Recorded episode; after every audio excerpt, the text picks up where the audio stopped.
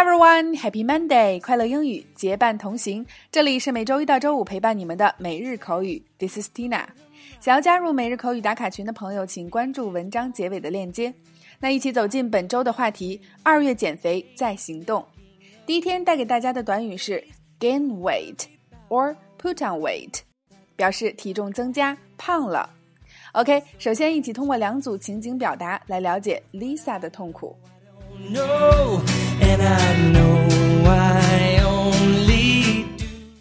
Number one, A. Lisa，你最近怎么买这么多新衣服？B. 事实上，我最近胖了好多，我的衣服都不合适，穿不下了。A. Lisa, why did you buy so many new clothes recently?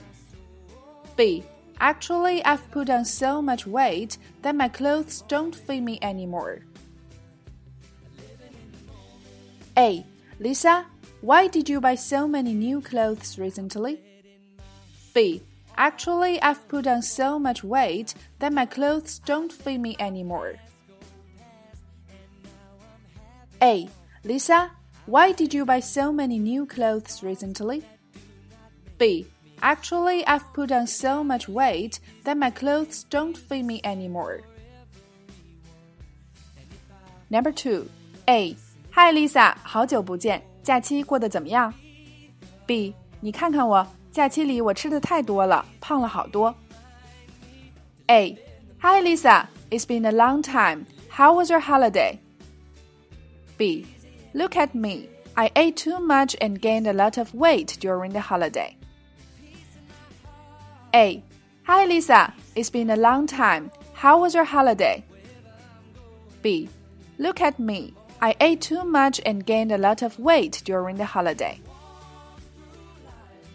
A. Hi Lisa, it's been a long time. How was your holiday? B. Look at me. I ate too much and gained a lot of weight during the holiday.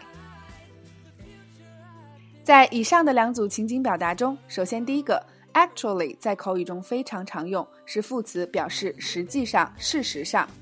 第二个 weight。 W E I G H T weight 是名词，体重、重量。那么今天的关键短语 gain weight 以及 put on weight 是体重增加，也就是指一个人胖了、发福了。第三个 fit F I T fit 动词指合身，特别指的是尺码合适。那么与它相似的词有 suit S U I T suit，它是指款式和颜色合适。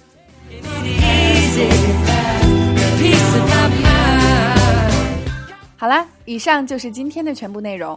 经过了漫长的春节假期，相信很多朋友都是大吃特吃了一段时间，对得起那些死去的鸡鸭鱼，但对不起自己好不容易减下去的小肚腩。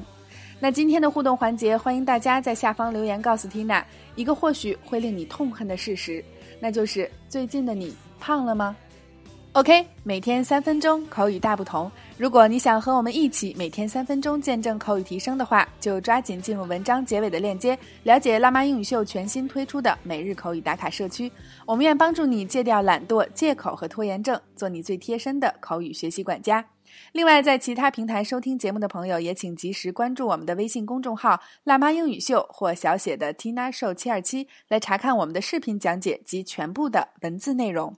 See you next time.